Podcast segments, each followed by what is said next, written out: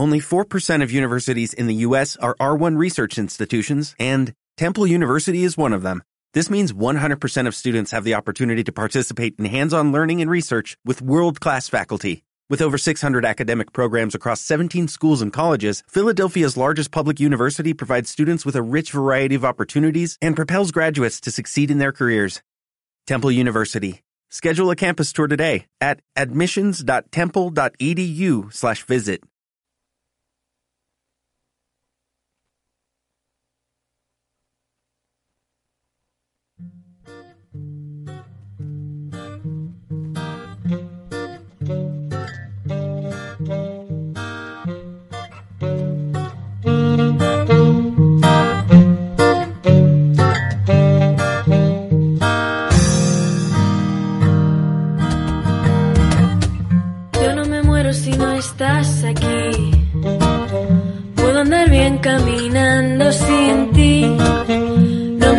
ni eres mi media naranja en la vida. Voy aprendiendo a curarme yo misma todas mis heridas.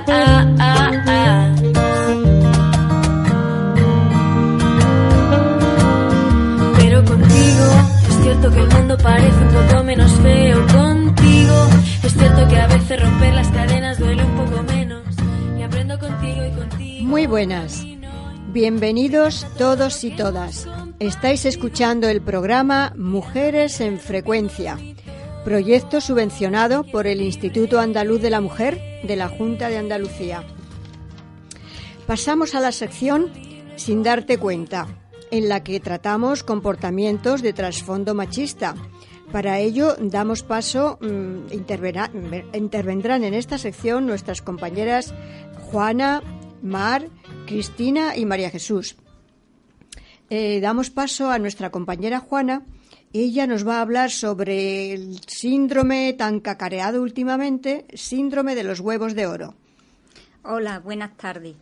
Eh, pues sí, vamos a tratar este tema porque vemos que últimamente, eh, sobre todo, nos vamos a referir lo que es la ocupación de, de- diríamos, del terreno público, del sitio público. Por ejemplo, vamos a poner un ejemplo. El metro. El metro es un sitio muy reducido, donde vemos que llegan los hombres y se abren de piernas. Y ahora a las mujeres se nos queda un espacio muy pequeño. Entonces, por eso es el síndrome, porque ellos ocupan muchos sitios y nosotros muy pequeños. Pues muy bien, ya nos ha explicado nuestra compañera Juana en qué consiste y ahora nuestra siguiente compañera Mar nos va a dar su opinión de por qué ocurre esto. Hola, buenas tardes, Rosa. Eh, a ver, yo creo que en parte, aunque ahora mis compañeras dirán otras razones, creo que en parte de esta ocupación del espacio físico del hombre ante la mujer eh, público es debido a, la, a que a la mujer de alguna forma se nos exige desde pequeñita eh, mantener siempre una compostura que al hombre no se le exige, ¿no? A nosotras sí se nos exige tener una compostura a la hora de sentarnos, a la hora de expresarnos, que a ellos no. Entonces, eso hace que ellos estén más relajados cuando estamos en sitios públicos. Muy bien, pues Cristina nos va a contar su experiencia al respecto. Cristina. Hola, buenas tardes. Mira, yo, aparte de que es la educación, que tienes razón, también creo que ello es eh, lo que lo que intenta es mm, cohibirnos, ¿no? Porque yo cuando mi experiencia es cuando yo me subo al autobús que ya estoy sentada en mi sitio, que yo estoy tan tranquilita, llega el hombre y yo se sienta y me hace boom y se abre todo de piel de pierna y lo que me hace a mí es cohibirme y yo intento, estoy siempre en la ventana, echarme más hacia la ventana, más hacia la ventana y él todavía se abre cada más de pierna.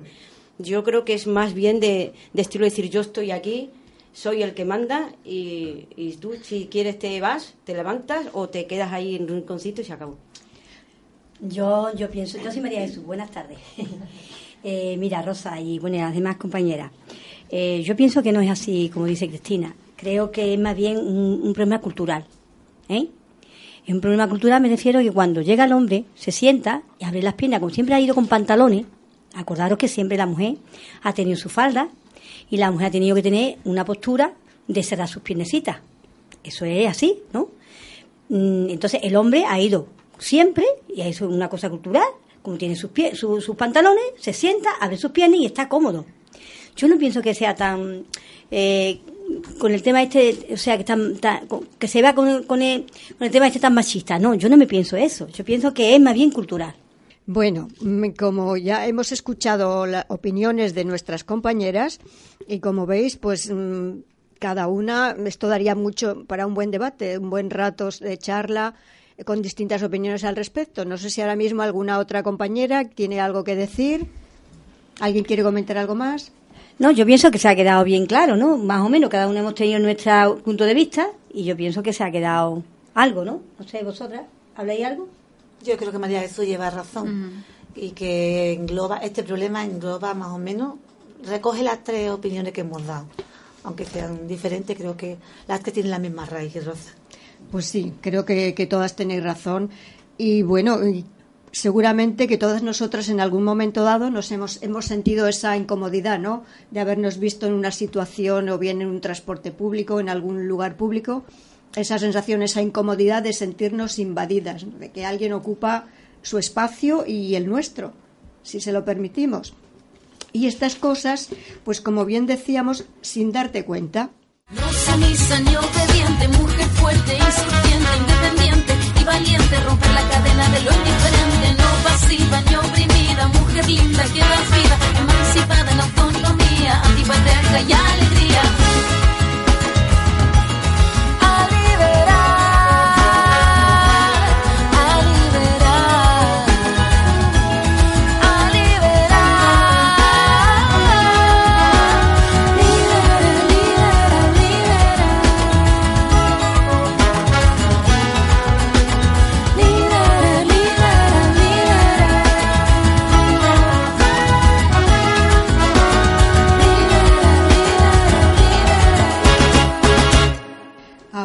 Vamos con otra sección del programa, Mujeres Invisibles.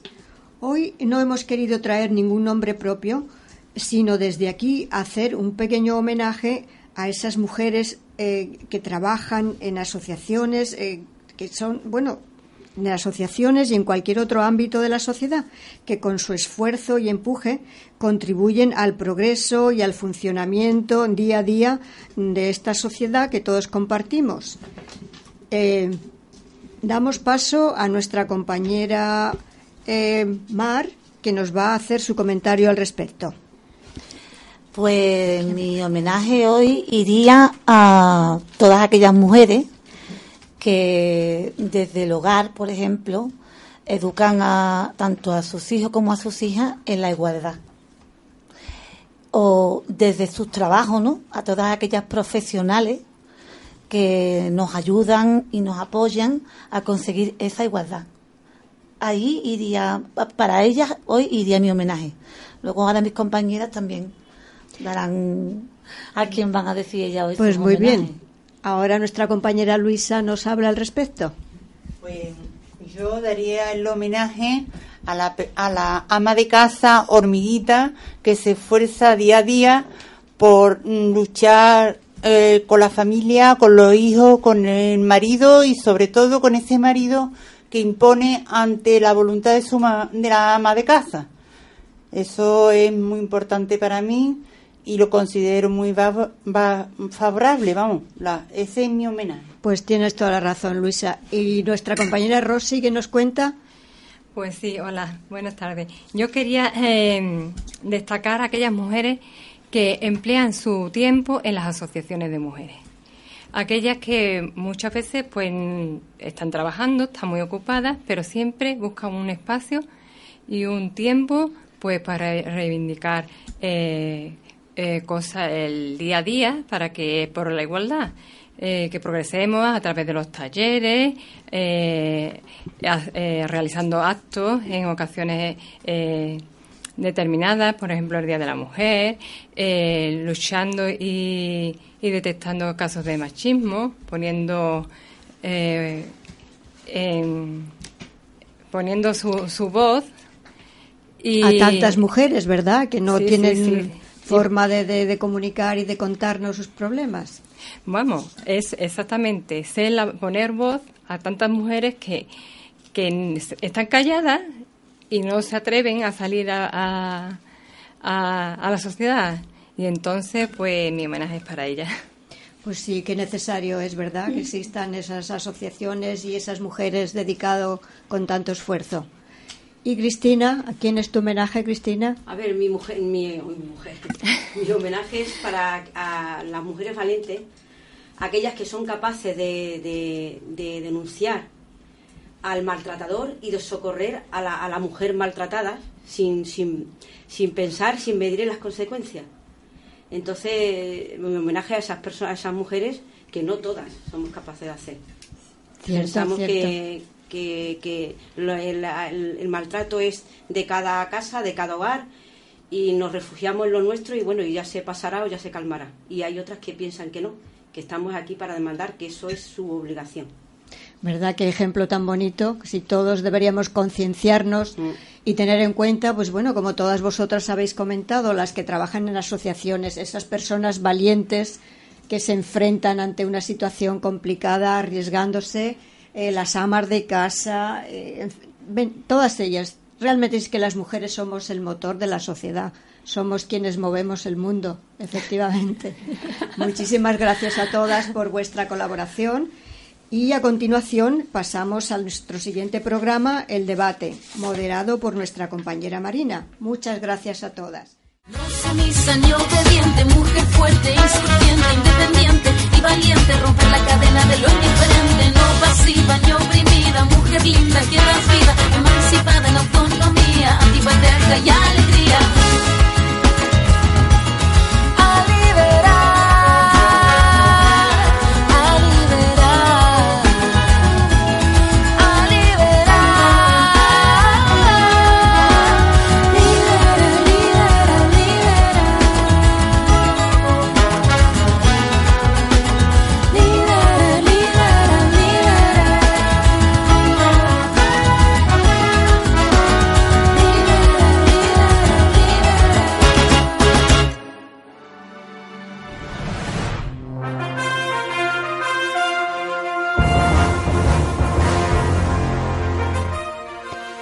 Es tiempo ahora para nuestro debate de actualidad.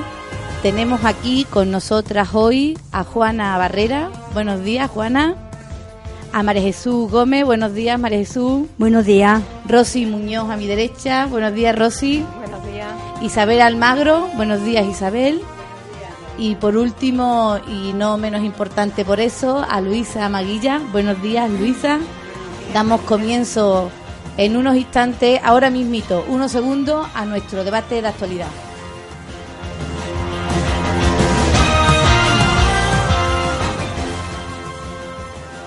Bueno, pues vamos a comenzar con una cuestión y es que hace dos semanas aproximadamente pues hemos tenido la escalofriante noticia, todas hemos conocido por los medios de comunicación, pues que en tan solo 24 horas han sido asesinadas a manos de sus maridos y de sus parejas tres mujeres. Y bueno, pues los datos nos dicen que desde el inicio de este año, de 2007, ya han asesinado a 30 mujeres. Incluso hay un dato por ahí que nos ha llegado de última hora y es que desde que se empezó a contar las víctimas de violencia de género parece que la cifra está muy por encima de las víctimas que se han que hemos tenido en estos años por por terrorismo, ¿no?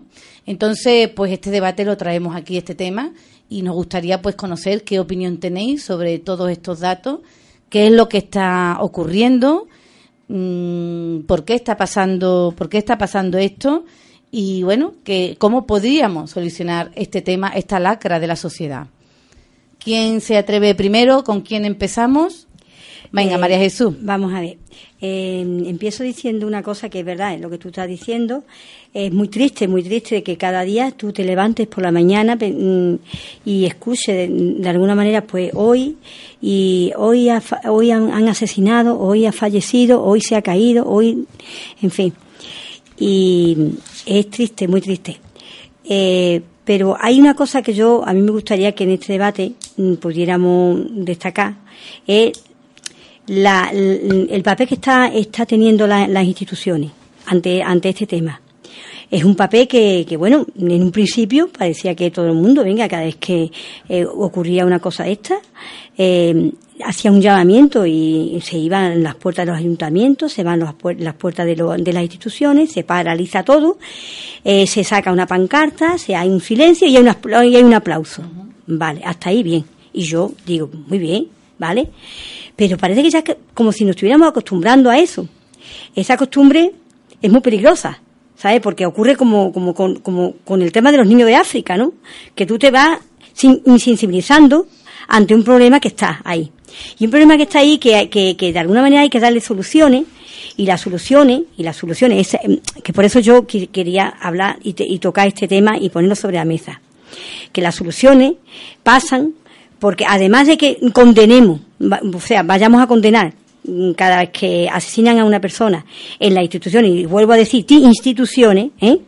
además esas instituciones, que son las que tienen la llave de, eh, del, mm, eh, del dinero, por ejemplo, de, de, presupuestos que se, que, se, que se destinan algunas veces para proyectos que se pueden desarrollar para, para este caso concreto.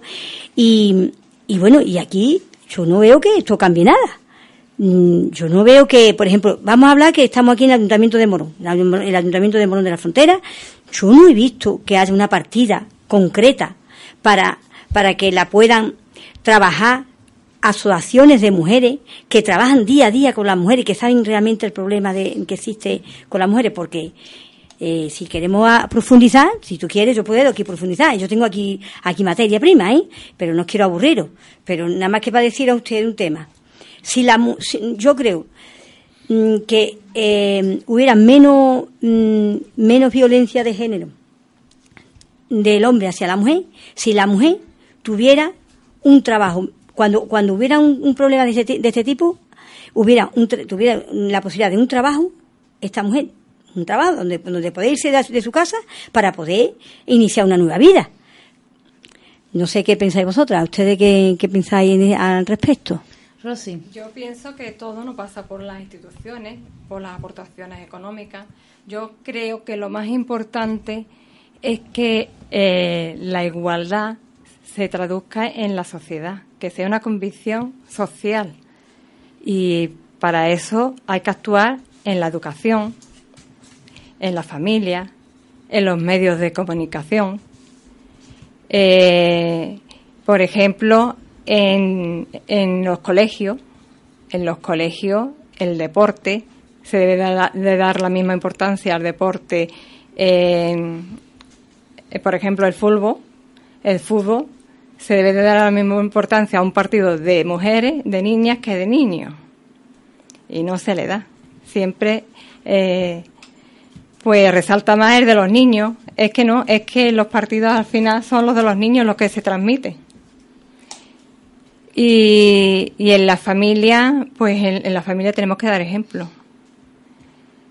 Y los medios de comunicación, pues tienen que, que rechazar todo lo que, eh, todo lo que sea, tenga un mensaje machista y ser críticos con ellos. En fin, se me ocurren muchas cosas, pero yo creo que lo más importante es ir a la raíz, al fondo de la cuestión, que creo que es eso, que creamos una sociedad donde la igualdad eh, fluya. Muy bien, Juana. Mm, es que ese es el problema, que resulta que la, que la, mm, vamos a ver, por ley eh, hay una igualdad, pero después realmente en la sociedad no hay una igualdad. Entonces ahí vienen todos los problemas, por muchas leyes que haya, si no hay una financiación y no hay una concienciación, eso no, no va a terminar. ¿Eh? Y también muy importante el lenguaje escrito. El lenguaje escrito en cualquier medio de comunicación vemos que existe todavía mucho machismo en cualquier medio de comunicación. Entonces, eso también es una cosa que cala, que, que es que son cosas que, que no se van modificando. Y lo que ha dicho Rosy sobre el deporte es que, por ejemplo, en Castilla-La Mancha me parece, ¿eh? me parece que las niñas pueden jugar al, al fútbol y llevarse campeonato y sin embargo en Castilla y León, ¿eh? pues las niñas no se pueden, aunque jueguen, no se pueden llevar campeonato. Entonces resulta que las leyes y todo está todo ahí a, medio punto, como se dice. Entonces lo más importante es la concienciación de la sociedad. María Jesús, había pedido la palabra. Mira, eh, eh, es cierto, yo, creo que el análisis está bastante, está muy bien. Ahora bien, yo quiero profundizar en el tema primero que, que dije y quiero dejarlo claro.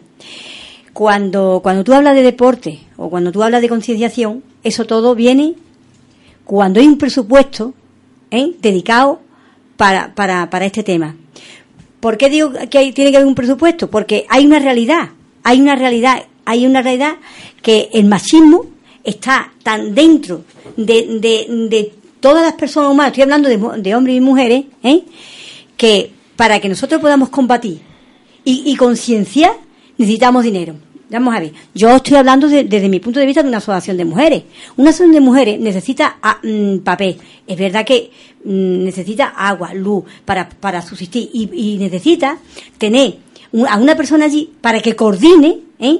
todas las ideas que desde, desde las socias tienen para combatir sobre este tema. ¿eh? Mm, si, si, si, esa asociación de mujeres se hace fuerte, es gracias de que no solamente todo, porque es verdad, yo, yo soy de la primera que, que, fomento el voluntariado. Y, y, de hecho, desde que tengo uso de razón, estoy haciéndolo. Pero entiendo de que la, la asociación tiene que tener una infraestructura y, y, y, el dinero que, que, lo pagamos todo, que, que es de todo, debe de, eh, que, lo gobierne en ese momento, está ahora mismo está gobernando el PSOE y a nivel nacional el PP, pues esa gente para, para combatir esa lacra tan, tan, tan, tan negativa que hay en esta sociedad, tiene que ser dándole dinero a sobre todo a, las a las asociaciones de mujeres que trabajan día a día mm, con este tema. Claro, aquí quizá pues se esté reproduciendo un debate que se ha dado a lo largo de, la historia que parecía que estaba ya superado, ¿no? La violencia de género es un problema privado o es un problema público. Parece que, ha habido un avance en los últimos años donde se está reconociendo que es un problema público. Si es un problema público, eh, ¿quién tiene que intervenir para solucionarlo? ¿Solamente desde la educación familiar? Eh, desde la educación eh, deportiva, desde las instituciones. Bueno, pues ese es un debate que ahí está sobre la mesa. Creo que Luisa eh, Isabel o Luisa quería intervenir, perdón. yo lo que quiero intervenir es que me extraña muchísimo con tantas muertes que ha habido como es la pasividad que hay ante los medios de comunicación. Y, y de todo, internet, Facebook y todo, se muere una persona y el otro día nos olvidamos. Claro, eso pues viene también al hilo de este debate que estamos haciendo de lo público y de lo privado. No sé si alguna de nuestras tertulianas quieren añadir algo más a este tema. Si no queremos añadir nada más sobre este tema, pues vamos a pasar. Eh, perdona, Juana. Juana sí, quiere, pide la palabra. Dime, Juana. Sí, yo creo que este tema deberíamos de seguir debatiendo el otro día, precisamente porque no hemos quedado en... En el inicio, en, la superficie. Exactamente. Eh, pues hay un compromiso por parte del equipo de este programa de volver a traer este, este tema que además, bueno, eh, hemos empezado con una primera parte, pero tiene muchísimo donde ahondar y sobre lo que debatir. Si os parece bien, vamos a pasar a la segunda eh, tema que nos han propuesto también, y bueno, es una cuestión que preocupa muchísimo a muchas mujeres de Morón, especialmente a las mujeres embarazadas y a su familia, y es que hemos tenido conocimiento en los medios locales de que el director del Centro de Salud de San Francisco ha anunciado y ha afirmado eh, que este año el Centro de Salud San Francisco, eh, durante el mes de agosto, pues va a tener matronas para atender a las personas a las mujeres pues que paran durante el mes de julio y tengan su parto también durante el mes de agosto. Algo que parece ser que en los años anteriores pues se ha privado a Morón de ese servicio y de ese derecho. ¿Qué os parece que Morón no tenga matrona durante el mes de agosto? ¿Qué os parece la decisión de, de, reorganizar las vacaciones de la matrona para que las mujeres puedan tener esa, esa asistencia? María Jesús. Mm, es que, es que claro, yo, yo soy, parece ser que soy la, la que, la que en estos, en estos debates, parece que, tengo que meterme siempre con las instituciones. Evidentemente, es que hay razones, razones como para, para yo tener que meterme con esta gente. Vamos a ver. Eh, sí, porque mm, eh, cuando, cuando desde, desde la institución, por ejemplo, en la Junta de Andalucía, planifica eh, eh, que, que, en, que los, en cada pueblo eh, hay, tiene que haber un, unos recursos, como por ejemplo en este caso, la matrona tiene que planificar, tiene que, calcular y tiene que, que llegar a quedársele claro de que si, si hay una matrona, esa matrona se puede poner enferma, ¿no? Y si se pone enferma, hay que sustituir a otra, a otra matrona. Y para eso necesita dinero, ¿no? Pues entonces que parece que no se prioriza ante la sanidad pública, porque eso lo que lleva es que, que la, la, persona, la, la, mujer en este caso, que, que, que, que esté pariendo, en, está, que está, recordad, en que estamos a 64 kilómetros de, de Morón, de la, aquí de Balme, ¿eh? Cuando viene, en el programa creo que viene, que, que cuando llega la mujer a, a Morón, tiene que visitar la, la, la, matrona, ¿no? Si no hay esa matrona, ¿dónde se va esa mujer? ¿Eh? Claro, esto es, ¿de quién es la culpa? Ah, pues yo qué sé, pero, pero yo, yo pienso que es de, de, la administración que no son sensibles a este tema. ¿Ustedes cómo lo veis? Bueno, el, la cuestión de, del servicio de la matrona tenemos que reconocer y recordar que no siempre ha existido una matrona para las mujeres y que esto es un derecho que se, que se consiguió y una conquista que se consiguió por la lucha de, de la mujer a tener una, un personal sanitario especializado en lo que es la preparación para el parto, la preparación del embarazo y luego los meses después de, de ese parto. En Morón lo hemos tenido durante muchos años y bueno, lo que parece, ¿cómo, cómo es posible, no? Que, que, Morón, siendo un pueblo tan grande y tan lejos de un hospital de referencia, pues nos podamos quedar, quedar sin matrona. Yo, yo pienso que, que claro, mmm, eh, cuando tú has dicho, has hecho un poco de historia, ¿no? Eh, gracias, yo le doy las gracias, en, este caso, a, a un grupo de, de, gente aquí en Morón, que es una plataforma que hay del tema de la sanidad, que bueno, que empezaron a recoger firmas y que empezaron a moverse y que parece que, que esa ha sido la respuesta ahora mismo de, de, de, la administración, de poner ahora mismo la matrona. Y él, él, él, la única, es el único camino que nos queda a las mujeres, de movernos cuando haya un problema como este. Porque ustedes consideráis que es importante que las mujeres en su embarazo y en su parto tengan la asistencia de una matrona. Hombre. ¿Qué consecuencias puede tener para una mujer y su bebé no tener una asistencia de matrona? Luisa. Una consecuencia muy grande, porque se puede coger hasta depresión de posparto, porque es que la, una, una matrona es necesaria, necesaria en, en, en, un pueblo tan grande como vivimos en Morón de la Frontera. Yo pienso que son servicios básicos y entonces no entiendo esto, esto es como las personas que, que, que tienen unos cargos que es los que mm, los que planifican lo de la sanidad, diríamos los pueblos, cómo dejan de, de, prestar ese servicio. Es que es un servicio básico. Es que una mujer tiene puede tener un niño el, el 1 de agosto, el 5 de agosto. Es que eso me imagino que todos los días habrá como mínimo tres o cuatro mujeres o diez mujeres que tienen todos los días niños.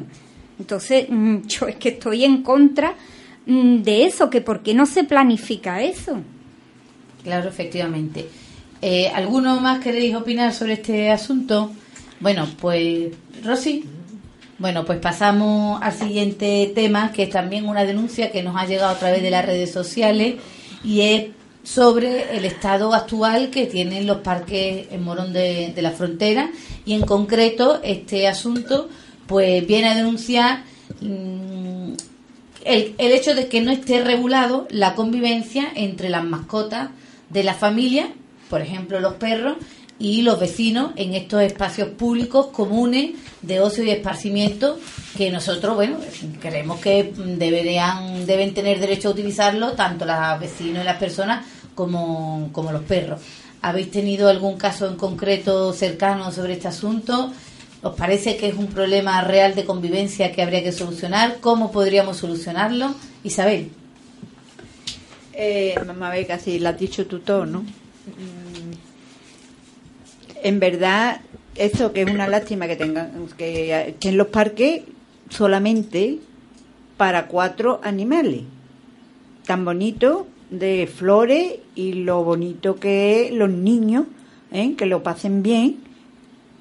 Y la verdad, eso, que no comprendo cómo se puede usar una cosa con que se ha echado tanto dinero para cuatro perros. Que sí, que yo respeto que son animales, pero que haya un sitio para esos, esos cuatro perros. Y, y hay muchos niños, muchos niños, muchos niños, y están en otros parques que no se pueden, siquiera mm, mm, no tienen, vamos, espacio mm, para poderse ampliar. Y eso, y un parque tan grande, tan grande, para tres perros nada más. Juana.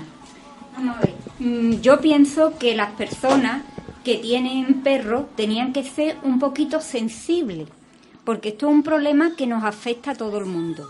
Es decir, Mm, por ejemplo, si un parque, un parque es para los niños, no es para los perros. ¿eh?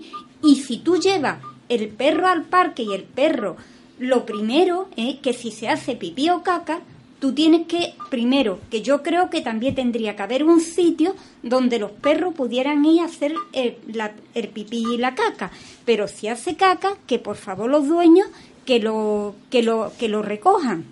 ¿Entiendes? Porque la prioridad de los parques son los niños. Pero bueno, también se podía dejar un espacio para los perros. Y otro tema que yo sé que en, otro, eh, en otros sitios de, de, España, por ejemplo, dice que llevan un spray y cuando se hace caca y pipí, el dueño lo recoge y encima echa ese, ese spray para que se, se higienice. Entonces también es otra, otra posibilidad. Lo que pasa que hay que tener un poquito de sensibilidad y sobre todo, y sobre todo, que por favor que no nos dejen la mierda en la puerta de las casas. Por favor. Claro, parece también que hay un problema con, lo, con la cantidad de excremento de, de animales que están por nuestras vías, por nuestras calles. Han habido también denuncias en las redes sociales sobre ese asunto quizá una propuesta para solucionar ese problema puede ser tener espacios propios para, para los perros. Luisa, quería comentarnos algo. Sí, eso, que los, los espacios públicos es muy importante para los animales, porque los animales tienen que estar. O sea, eh, lo que pasa es que el ayuntamiento en otros pueblos hay mm, papeleras de, de contenedores de perros, hay un parque para perros también, pero en este pueblo, pues no, no hay ni papeleras de perros, ni, ni parques habitados para perros. Entonces tenemos que convivir el perro y, y, la persona. Ese es el problema que hay. Isabel. Eh, además, mm, pusieron una propuesta de cuando pillaban a alguien de que no recogían el excremento, se iban a, a multar. Y yo creo que eso tampoco lo llevan a práctica. María Jesús quería también decir algo. Sí, pero lo ha dicho María Luisa, pero de todas maneras yo pienso que muchas veces la, las multas, los castigos económicos no creo que sean, yo creo que es más bien de concienciación. Hay un problema de concienciación y un problema que la misma, vuelvo a decir otra vez de nuevo, las instituciones tienen que hacer un, trabajo de la población civil.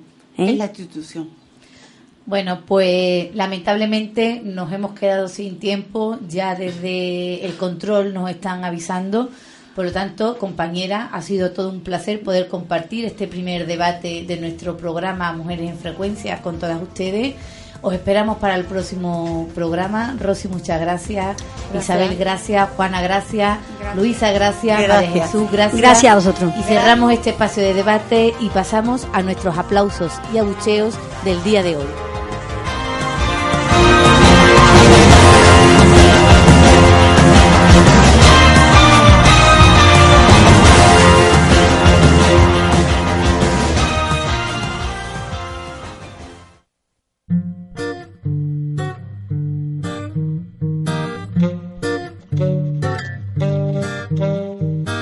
Y hasta aquí nuestro programa de hoy. Muy buenas tardes, buenos días, buenas noches a todas y a todos.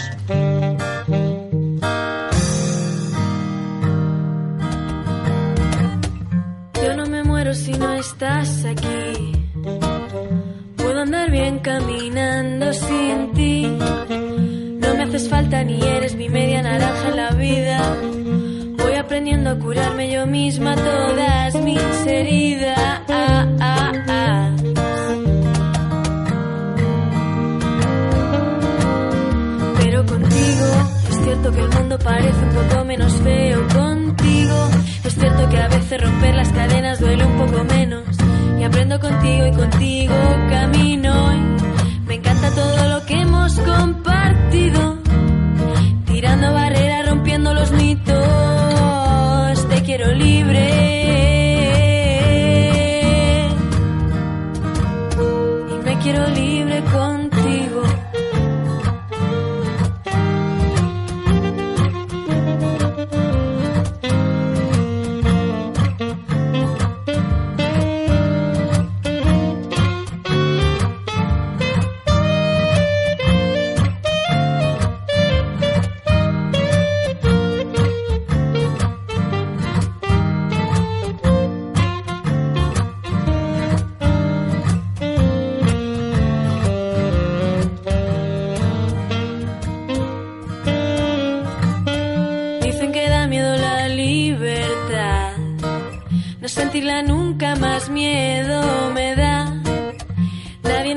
que fuese a ser fácil sacarse de dentro los cuentos de un príncipe azul. La luna me dice que puedo ser bruja, ser fea y violenta y matar a algún rey. Romper los esquemas, quebrar el sistema, coger una escoba y en vez de barrer, lanzarme a volar en la noche.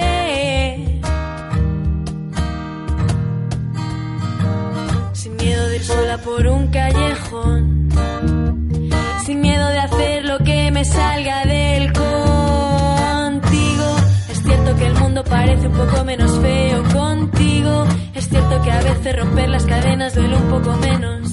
Y aprendo contigo y contigo camino.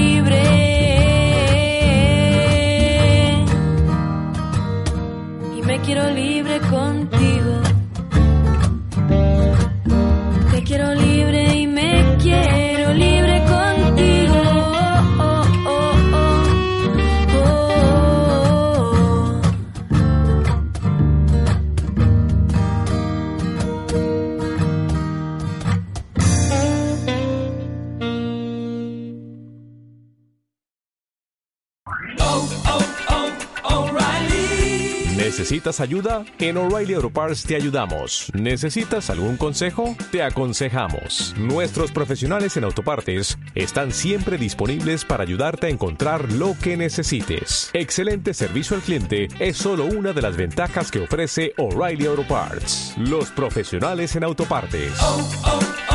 O'Reilly Auto Parts.